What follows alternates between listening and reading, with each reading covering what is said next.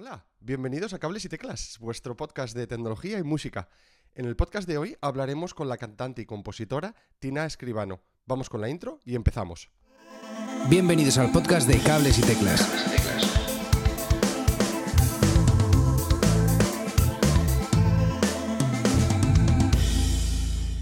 Hola y bienvenidos a un nuevo episodio de Cables y Teclas. Ya sabéis, vuestro podcast semanal sobre música y tecnología. En el episodio de hoy hablamos con Tina Escribano. ¿Cómo estás, Tina? ¿Qué tal? Hola, ¿qué tal? Pues muy bien, muy bien. ¿Vosotros qué tal? Muy bien, muy bien, muy bien. Eh, muchas gracias por venir a Cables y Teclas. Tenemos también con nosotros a Manu Marcos. ¿Qué tal, amigo? Hola, buenas, qué guay estar de vuelta por aquí. eh, queríamos hablar con Tina desde hace tiempo eh, y con motivo de, de su nuevo lanzamiento, eh, Corre, que está disponible a partir de desde el 21 de mayo y, del video, uh -huh. y el videoclip desde el 22.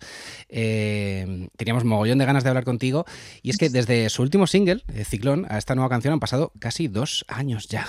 Ya. Notamos un, un cambio enorme en este trabajo respecto a lo que habíamos escuchado hasta ahora y queríamos aprovechar un poquillo para, para hablar contigo de esto. Eh, el cambio no es solo en cuanto a las letras, que ahora son eh, en castellano, sino en cuanto al sonido en general. En trabajos anteriores encontramos como un sonido como más folk, más soul, como más acústico en, en general, ¿no? Y, y, ahora el sonido es, o sea, claramente un pop más electrónico. Y, y queríamos preguntarte un poco a qué se debe este cambio, Tina. Pues bueno, con Ciclón abrí como una nueva puerta hacia el pop en castellano, un poco electrónico, hace dos años. Dios mío, es que el tiempo pasa de verdad que, que es brutal. como, ¿Cómo ha podido pasar dos años? Y no sé, supongo que al final era una necesidad de cambio. Yo empecé el proyecto muy en direcciones, muy rollo banda, eh, muy basado en la música americana, el soul, que me flipa estaba súper metida en esa onda, pues cuando tenía 16 años. Y en ese momento lo tenía súper claro, eh, yo quería hacer eso y tal. Pero bueno, al final supongo que todo evoluciona um, y necesitaba um, un cambio, la verdad. O sea, siempre va a estar ahí la esencia. De hecho, el, digamos, eh, la idea en un futuro, espero que no muy lejano, sea fusionar ambas cosas, ¿no? Pero, pero es verdad que necesitaba un cambio. O sea, al final es como cuando estás en... Hacía mucho tiempo que no me preguntaba, bueno, ¿qué es lo que quieres hacer? Pero cuando empiezas un proyecto eh, es como, bueno, pues qué dirección quieres tomar, qué sonido quieres tener, eh, qué quieres representar. Eh, entonces eso me lo había planteado muchos años atrás. Entonces, al final me, me senté conmigo misma y, y, dije, bueno, ya, pero ahora, ¿qué, qué quiero hacer? Entonces me, me, volví un poco loca y, y, cambié el rumbo. Aunque siempre tiene un poco de, de esa esencia, o lo intento. Y, y, bueno, ya concorre dos años después y el próximo single que saldrá, espero, este mes. Um, ya dije más electrónica aún. y Qué más bueno. caña. Qué bueno. Y, y, estábamos nosotros preguntándonos, ¿te ha sido difícil adaptarte a, a este nuevo sonido y, y, crear la música desde este nuevo prisma? Um, sí y no. Digamos, lo más complicado para mí fue escribir en español. Porque oh. siempre había escrito, bueno, es que en mi último EP con el rollo así en inglés y tal, saqué mi primera canción en castellano que fue La Jaula, um, uh -huh. pero hasta entonces no había escrito absolutamente nada en, en, castellano y es muy, muy, muy diferente, muy diferente. Sí. O sea, yo lo digo siempre, a mí el inglés me da cosas que el castellano no me da ni de lejos y el castellano me da cosas que el inglés no me da ni de lejos, entonces eh, probablemente haya de las, de las dos cosas. Pero a nivel em, de sonido, no sé, fue como súper natural. O sea, yo me acuerdo que Ciclón los, lo saqué con Xavi Road y Oscar, que forman parte de Siloé, que es un grupo que me flipa. Y yo me acuerdo que les mandé una canción a guitarra voz, que es como yo suelo componer o con el piano. Y es, yo les dije carta blanca. Y me mandaron Ciclón y me flipó. Y ese, digamos, que fue el primer um, puntito en ese nuevo camino. Pero luego cuando me metí ya con Sergio, Salvi a hacer Corre y los demás, eh, no sé, o sea, fue como supernatural, era como, esto es, es lo que quiero ahora, ¿sabes? A la gente le nota como súper forzado, pero para mí fue algo supernatural. Digamos, lo que más me costó fue básicamente el hecho de meterme un poco en, el tema de las letras en castellano, que es, mucho, para mí es mucho más complicado que en inglés. Sí, sí, sí, totalmente. Además, eh, yo creo que uno busca decir más cosas en, castellano de las que se dirían en inglés y es, siempre un trabajo, un trabajo complejo. Pero de verdad que, vamos, es, mi opinión, el, resultado no me parece nada forzado y las letras para mí que van, que van muy bien, se encajan en su sitio y no, se nota nada, vamos, John particularmente no he notado nada raro, nada. Me alegro, me alegro.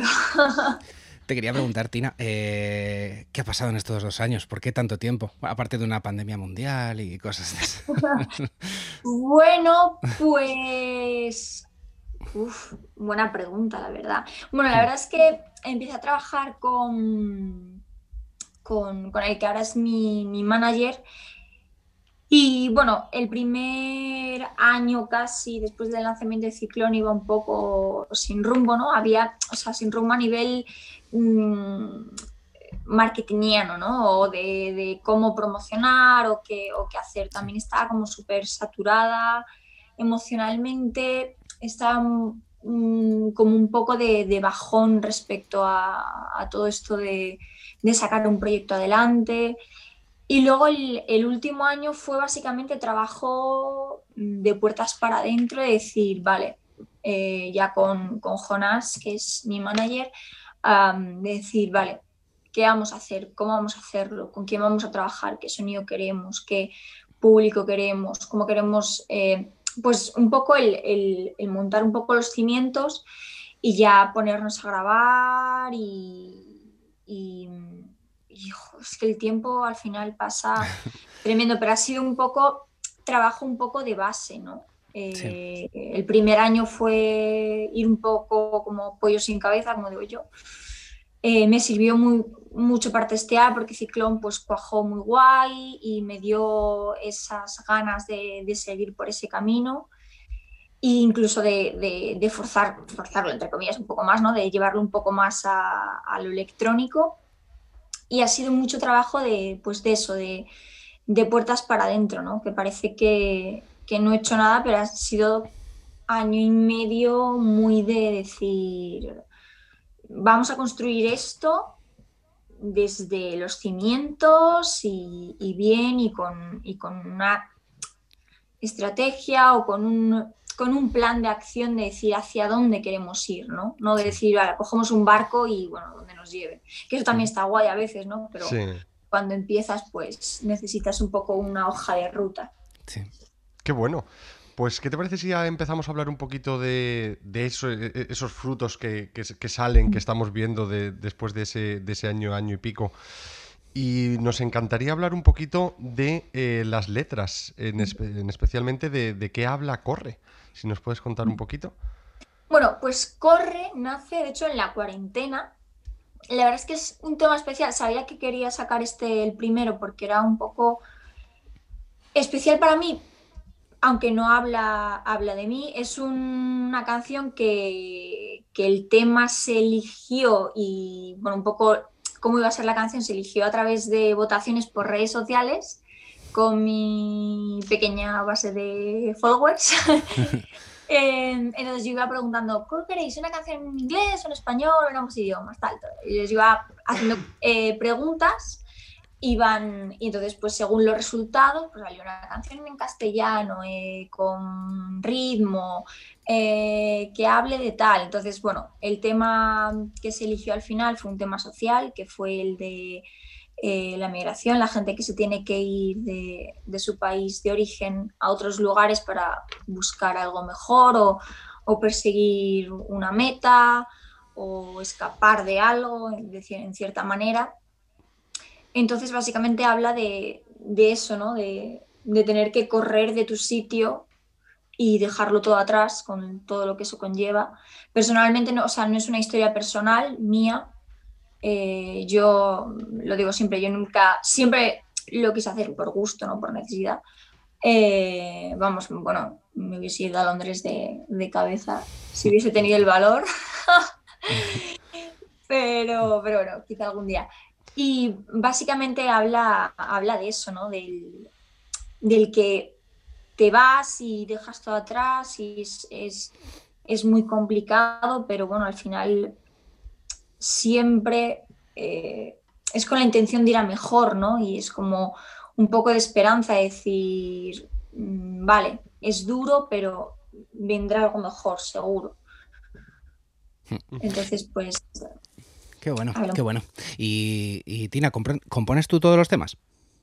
Eh, sí, hasta ahora sí. O sea, yo ya te digo, eh, hago porque de producción cero, bueno, a veces cacharreo un poco y hago algún beat malo, pero sí, hago pues eso, las, las canciones guitarra-voz o piano-voz o tal, a veces con, pues, con algún beat que, que, me invento, pero de eso no controlo mucho.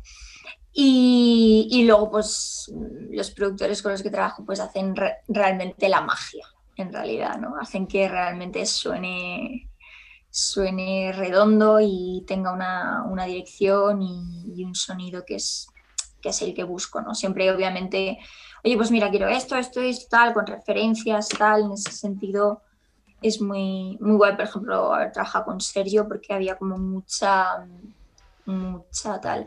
Pero es verdad que, que estoy deseando componer con otra gente. A ver si salgo un poco de mi burbuja y me empiezo a relacionar con gente, porque entre la pandemia, el trabajo y que vivo un poco en, como digo yo, en Mordor, no vivo en, en Madrid Centro, pues a veces es como un poco complicado estar un poco en, en, las jams y en los micros abiertos y los conciertos y en toda la movida. Mm. Pero me gustaría mucho componer con, con alguien. Más allá de que luego salga la canción o no, no alguna vez he compuesto con, con, algún colega y tal, pues sí, una tarde, ah, mira, mira, tengo este riff o tal, o esta letra, pero, pero bueno, de momento todo lo que he sacado lo, lo he compuesto yo y luego ya arreglos y producción, pues, pues lo, lo dejo en manos de expertos. Y Tina, normalmente cuando compones, eh, ¿Qué suele ir primero? En plan, ¿haces primero la letra, luego le metes la música, buscas primero la música o, cómo, lo, cómo lo coges? Pues la verdad es que lo cojo según viene, o sea, depende, depende completamente. Hay veces que tengo una letra y desde la letra pues le busco, mm, porque es verdad que escribo, ahora menos pero intento escribir todos los días, aunque sea letras que luego digas esto va a la basura, ¿sabes? Totalmente, pero, el hecho de escribir y de soltar cosas, a veces va primero la letra, luego otras veces digo, uy, saco una cosa con el piano, con la guitarra, esto me gusta, vamos a ver qué tal. Entonces le pongo un guachu guachu así y tal, y luego ya le busco una letra que, que, bueno, que encaje y que cuente lo que, lo que me inspira eso. Entonces no tengo un orden exacto, mm, depende de... Del día y un poquito Vale, Tina, y también queríamos hablarte eh, sobre el trabajo de producción que hay detrás, que es muy, muy, muy, muy interesante. Antes hablabas sobre eh, Sergio y Oscar, creo que es Oscar Herrador, si no me equivoco. Oscar Herrador y Xavi hicieron Ciclón en 2019 y Corre ya lo hice con, con Sergio Salvi, que es de, de Delaporte. Qué guay, qué guay. Y la verdad es que es un crack. Bueno, los, los, tres, bueno, Oscar le conozco desde hace un montón porque era vecino mío, por eso dije, si tengo que darle carta blanca a alguien, que sea Oscar y a Xavi. Qué guay. y, ¿Por qué con, por qué con ellos? Bueno, ¿por qué con él en este caso? Eh, ¿Por eh, cercanía o habías grabado más veces con él? O... Pues a Sergio, cuando eh, quise dar el cambio, hablé con varias personas y me reuní con Sergio una vez, nos conocimos, fui a su estudio, tal, y se quedó un poco pendiente, pero pero no sé, me quedé, aparte que con las ganas, con una sensación muy buena. Y cuando quise darle un toque más electrónico y tal, eh, tuve claro que, que, le iba a llamar a él y, la verdad es que es que muy guay, hemos hecho de momento dos temas, probablemente haya más. Em, pero, pero bueno, sí, nos conocíamos, bueno, yo le escribí con todo el morro en plan, no, no tiene tal, sí que quiere grabar, tal. Y luego dos años después le volví a escribir, oye, no sé si te acuerdas, tal. Y sí, claro. y nos pusimos un poco, pues, pues, a ello y la verdad es que mm, ha sido un proceso súper natural, súper cómodo y, mm, y súper contenta, la verdad, con el, con el resultado. O sea, ha sido salir de mi zona de confort, pero sentirme realmente en unos zapatos que me valen, ¿sabes? O sea, ha sido como salir de todo lo que he hecho anteriormente. Bueno, ahora toca defenderlo en directo, que a ver cuándo se puede, cuando puedo hacer algo, pero es verdad que, que no sé, que, que ha, no sé, ha sido, ha habido una sinergia ahí muy guay. Para mí eso es súper importante. O sea, yo con la eh, reconocer que con la gente en general eh, soy muy especialita. Entonces, ya a la hora de trabajar y de dejar mi proyecto en manos de, gente, ya ni, ni, te cuento, ¿no? Entonces, con Sergio, la verdad es que súper, súper contenta. Tiene una, una, visión que, es, que se acerca mucho a lo que, a lo que yo ahora mismo busco y pretendo con mi música. Y creo que hemos encontrado ahí un, un equilibrio guay para, empezar. Qué bueno. ¿Y qué te iba a decir? ¿Dónde habéis grabado? Pues hemos grabado en su estudio eh, todo. Bueno, porque realmente él, hace la producción, me manda pues, eh, ideas, tal, y luego ya las voces las grabamos en, su home studio. Y, y luego la, mez, bueno, la mezcla la hizo él, la de Corre, y el mastering lo hizo Santi, siempre me olvido de su apellido. Santi y, madre mía, soy lo peor. Que es de, bueno, también trabaja con el Apor, bueno, es que es un mega crack que yo le conozco desde hace un montón porque fue a grabar un concierto que daba yo en mi escuela de canto, o sea, una cosa. Allá por el 2000 14 igual, ¿sabes? O algo así. Así que ha sido, bueno, todo muy, no sé, ha fluido muy guay y para mí eso es súper importante. Por eso soy una persona súper insegura y, muy brasas porque siempre veo mil defectos en, lo que hago. En lo de los demás todo está genial, esto es maravilloso. Tal. Pero a la hora de sacar cosas mías es como... Me cuesta ahí un poco la, reflexión es al final, la autorreflexión es al final se pasa un poquillo, un poquillo a veces de, rosca. Yo creo que, que, es habitual, ¿no? Que es habitual que eso pase. Te queríamos preguntar por alguno, alguna cosita un poquillo más, eh, no sé si trascendental sería la palabra, pero mm, eh, digamos que ya llevas eh, unos cuantos años de carrera y queríamos preguntarte si volvieras a, empezar de cero, o sea, si volvieras a, hablar con, la Tina de hace unos cuantos años, eh, con la experiencia que tienes ahora, ¿qué consejo le darías a, esa persona para empezar su carrera? Oh. Mm, gran pregunta. Bueno, primero, no sé si sería un consejo positivo, pero le diría que, que escuchara a sí misma que es básicamente lo que he hecho a pesar de que sabía que era un proyecto al principio que no iba a cuajar mucho, sobre todo aquí en un mercado español, que sabemos que la música, bueno, hay excepciones, ¿no? Luego está Morgan, que son una puta maravilla con eh, Podéis poner un ahí. No, no, bien dicho, bien eh, dicho. Pero, pero era lo que quería hacer, ¿no? Que siguiese su intuición, pero que también escuchase, mm, o sea, que encontrase un equilibrio entre escucharse a sí misma y escuchar a los demás, a los demás que saben y que no y que realmente hacen críticas constructivas y no destructivas. Y que por favor no fuera tan sumamente crítica en el peor de los sentidos con consigo misma. Qué guay. Pues sí. Qué guay. Eso es, digamos, el, el lastre más grande que, que he llevado siempre. Y yo creo que va increciendo encima. Entonces, es que cuando, era como Tina de 2013 o 2014, por favor, eh, controla eso. Quiérete un poco y valora también tu trabajo. Obviamente no te subas a la parra y no te quedas aquí, ¿sabes? Pero, pero date un poco de cariño y de vez en cuando, ¿sabes? De decir, no es tan mal sentirse orgulloso de, de haber hecho algo y decir, jope, qué bien suena o, qué canción más chula o, o, tal, al igual que dices, ostras, pues esta toma que he hecho la canta con fatal, ¿no? Pues sabes que, que también hay cosas positivas y hay que decírselas a uno mismo. Pues sí, pues sí, estoy totalmente, totalmente de acuerdo. 100%. Y es muy fácil ahora decirlo, pero en su momento es más complicado, ¿verdad? Total. ¿Qué te iba a decir? Quería preguntarte eh, qué tipo de plataformas eh, utilizas para exponer tu, nuevo contenido. Eh, ¿Utilizas más cositas más allá de, Spotify y demás? Pues ahora mismo, bueno, YouTube lo tenía súper abandonado hasta que hemos sacado el videoclip, claro, porque Ciclo no tuvo videoclip y tal.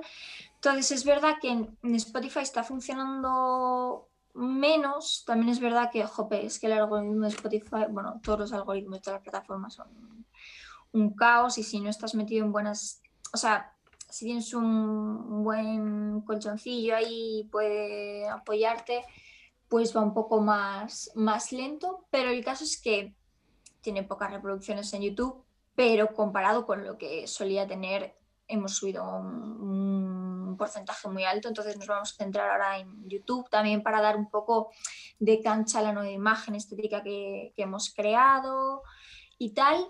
Pero, mm, por ejemplo, eh, estábamos tanteando también eh, Twitch y Discord y tal, pero bueno, todavía no, no, he hecho nada. O sea, lo tengo ahí como un poco en, el, en la recámara, en el punto de mira, porque tampoco tengo ahora mismo, yo creo, una base de fans tan activa como para encima reenviarles a otra plataforma y tal, pero sí que es verdad que, bueno, que son opciones que tenemos ahí latentes y que ahora mismo están funcionando guay, que no están tan sumamente saturadas también, porque es verdad que ahora mismo es que claro, cada vez somos más, o sea, ahora cualquiera entre comillas, bueno, incluso sin comillas, hace, hace música o si no es música es ah, pues un podcast de tal o de cual o,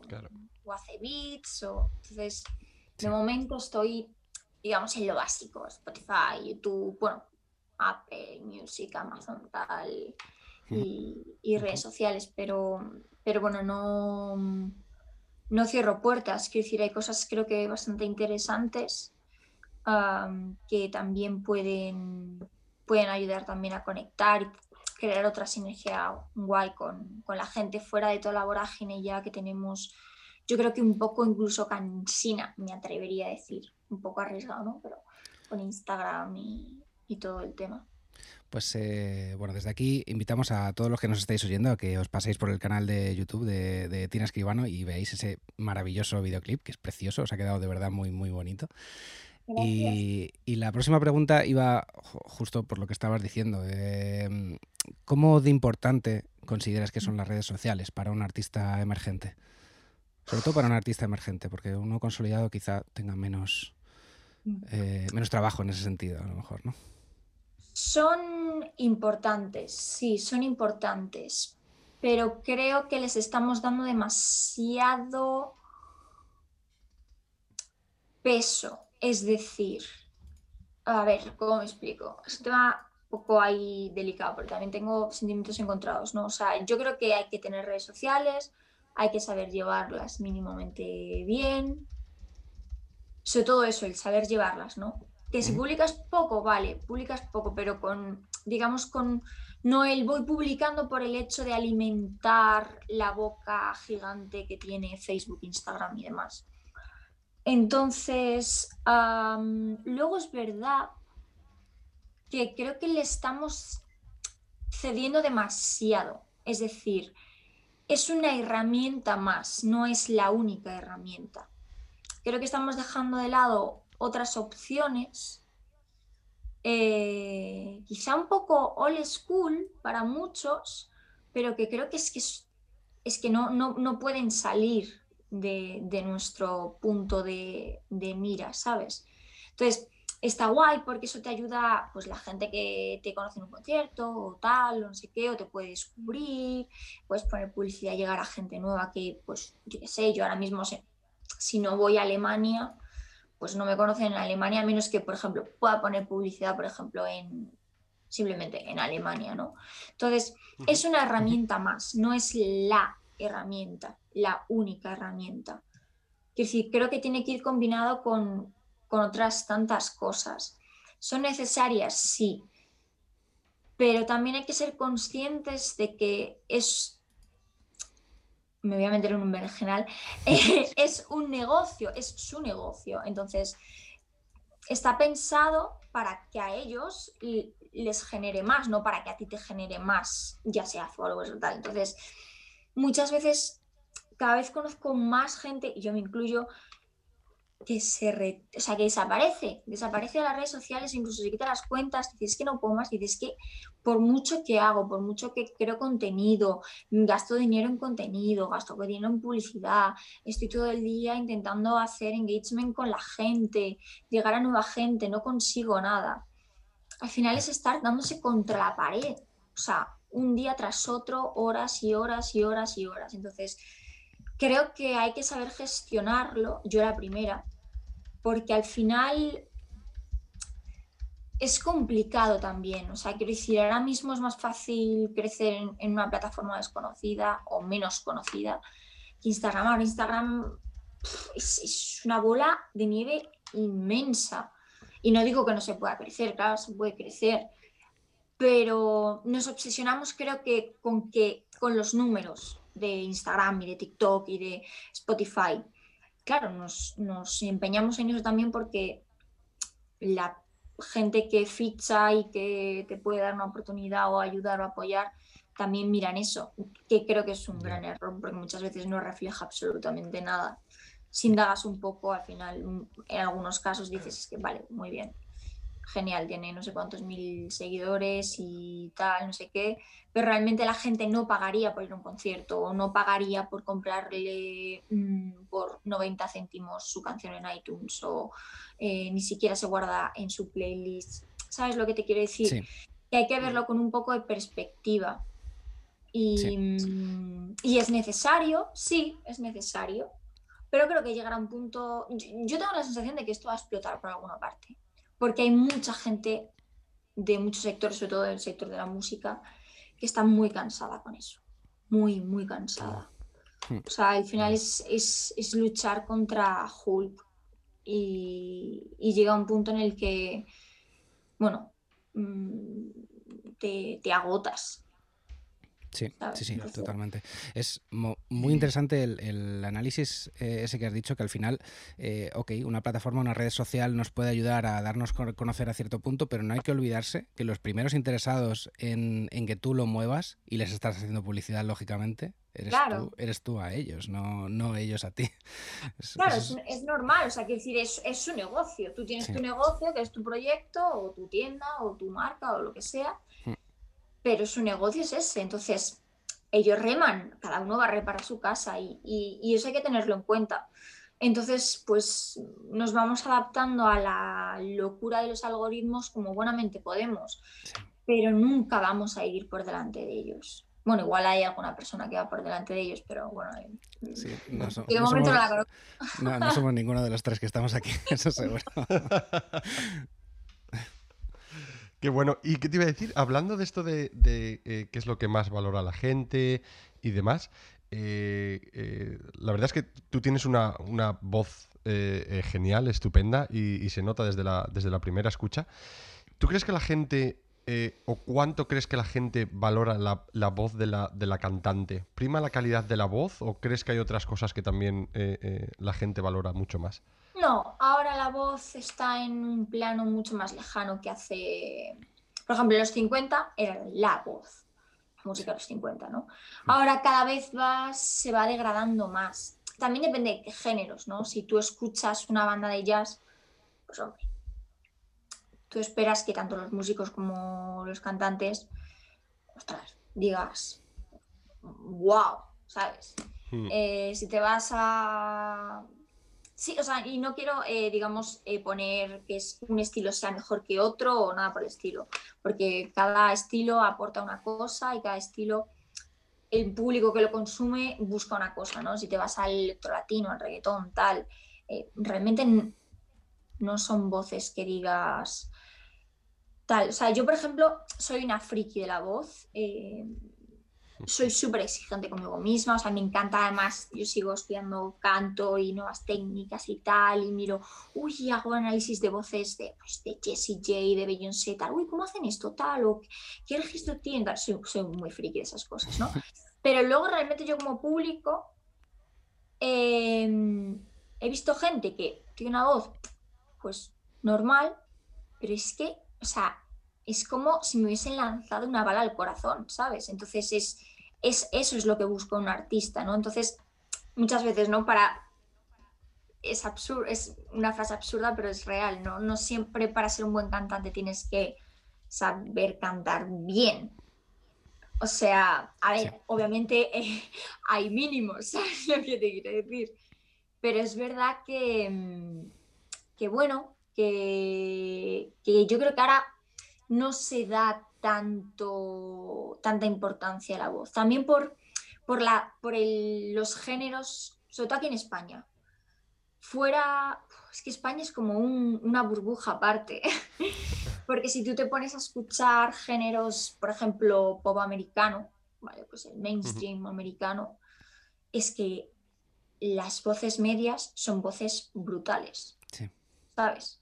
O sea, eh, entonces, también tienen otra, otra, otra cultura y otra forma de, ver las cosas y de entender eh, la música y la cultura en general, ¿no? Ellos buscan calidad.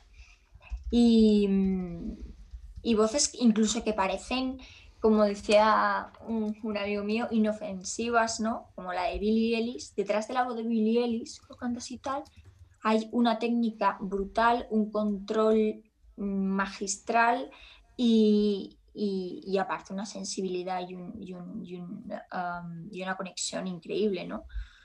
Pero yo creo que no, no, se, o sea, no se fijan tanto. Ahora predomina más la, la, pues bueno, la estética o, el, rollo que le des a nivel, pues, los directos, la estética en los videoclips, tal. Pero aún así creo que, que o sea, yo siempre animo a que la gente experimente con, su voz y que luego use lo que le apetezca. ¿Sabes? Hay grandes voces, grandes cantantes que dices, uy, cantan súper poquito, pero realmente luego se ponen a cantar otras cosas y dices, mm, vaya voz que tienen, ¿no? Yo creo que, bueno, mm, también depende del estilo al que te vayas. Quiero decir, en el soul, en el blues, en la música negra, eh, espera y se valora una buena voz, se valora una buena voz. Hmm. En el electro latino, pues, pues no creo, porque se, buscan otras cosas. Al final, el público que consume cada género eh, busca cosas diferentes en cada música. Sí, eh, eh, sin duda. Y sobre este, sobre este tema, eh, igual nos metemos en un, en un berenjenal por, por, lo que te, por lo que te voy a preguntar, pero me da la impresión de que, de que eso que comentas, o sea, tienes, tienes toda la razón. Hay, hay mm, artistas a los que no les hace falta tener una gran voz para triunfar y, y a lo mejor pues por otros motivos, por una voz eh, muy especial, pues llegan, llegan a la gente. Pero a mí hay algo que, llevo quizá un par de años dándole vueltas y es que eh, no sé si te da a ti la impresión, Tina, que, que ese margen de no tener una buena voz pero me atrapa lo que me estás contando o cómo me lo estás contando.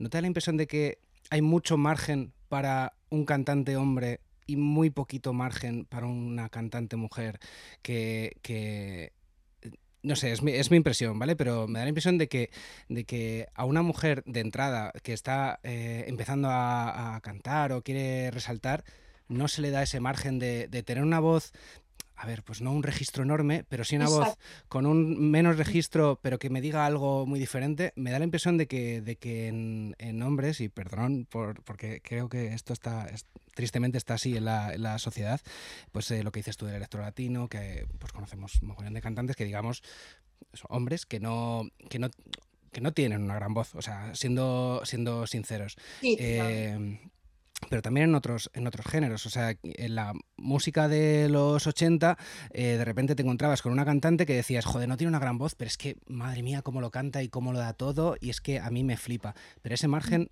hoy en día, para cantantes mujeres, no sé si, si o yo no lo encuentro o, directamente no, no existe. Pues la verdad es que nunca me lo había planteado de esa forma, pero, pero yo creo que llevas toda la razón. A día de hoy de hecho, también la tendencia mm, española, vale, luego un poco más internacional, pero a nivel, por ejemplo, español es verdad que tiene una tendencia muy de, como digo yo, es suena como súper despectivo, pero no es para nada despectivo, ¿no? Es, eh, em, un poco como tirado, ¿no? Así como, como más... Pero es verdad, o sea, las mujeres ahora mismo es que también tenemos referencias, tanto extranjeras como, nacionales, que, que, el nivel flipas. Es que, es, que, mm, vamos a ver, eh, mm, Mariana Grande, Beyoncé, eh, Dua Lipa, mm, Billie Ellis, eh, aquí pues, yo qué sé, Malú, Mm, yo qué sé, luego ya a nivel más emergente tal, Morgan, eh, por ejemplo, Aitana, eh, tiene una gran voz, te puede gustar más o menos, pero tiene una voz brutal y una técnica genial. Eh, ¿Sabes? Entonces, es verdad que en los hombres, a día de hoy, la tendencia no es de una voz mucho más desarrollada, es mm. el rollo este, pues un poco Leiva o Marlon o yo qué sé, o Dani Martín, eh, que cantan bien, pero no es, digamos, una dirección vocal hacia eh, algo muy elaborado o muy potente o tal. Cantan guay, o sea, cantan muy bien pero no es ese rollo de decir, voy, o sea, tengo como referencia a Freddie Mercury, ¿sabes lo que te quiero decir? Totalmente. Claro, porque cuando está Freddie Mercury, ostras, ojo, cuidado, ¿sabes? Sí. El cantante de Maroon 5 tiene una voz brutal, eh, mm, o sea, tal, ¿no? Pero, pero digamos que no hay tantas referencias a día de hoy masculinas que inciten a los hombres a ir por ese camino, pero a las mujeres sí. Entonces eso da esa situación que tú comentas, ¿no? Que las mujeres necesitamos mm, más voz, por así decirlo, en ese sentido, a nivel técnico vocal, que, que, los hombres. Pero por al final por por las vertientes que se han generado a nivel estilístico entre eh, las bandas o artistas masculinos y, los femeninos.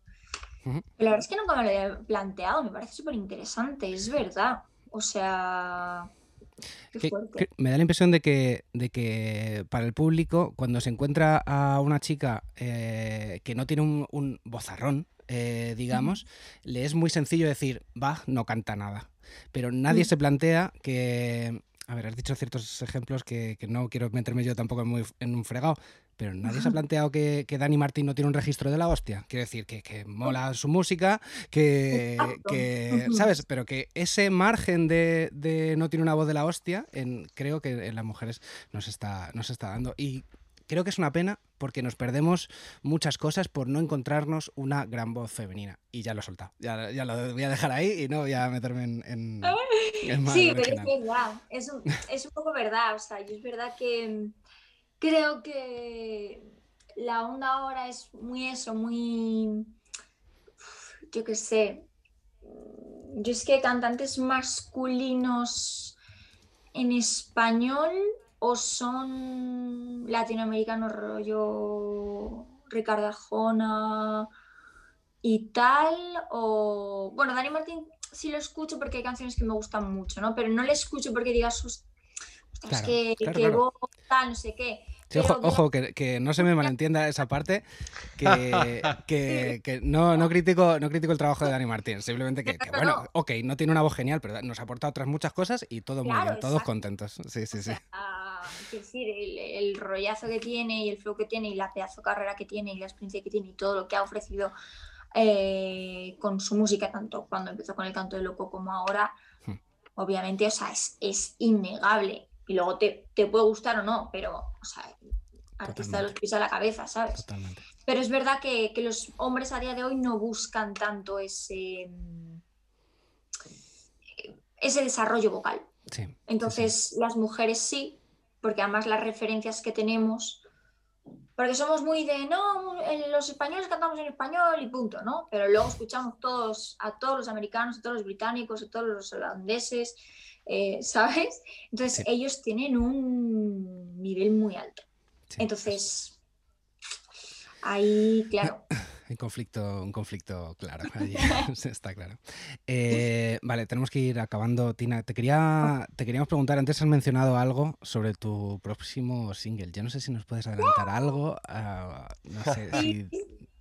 es una locura porque ya lo tenemos desde hace un tiempo. Lo grabamos justo después de Corre también con, con Sergio.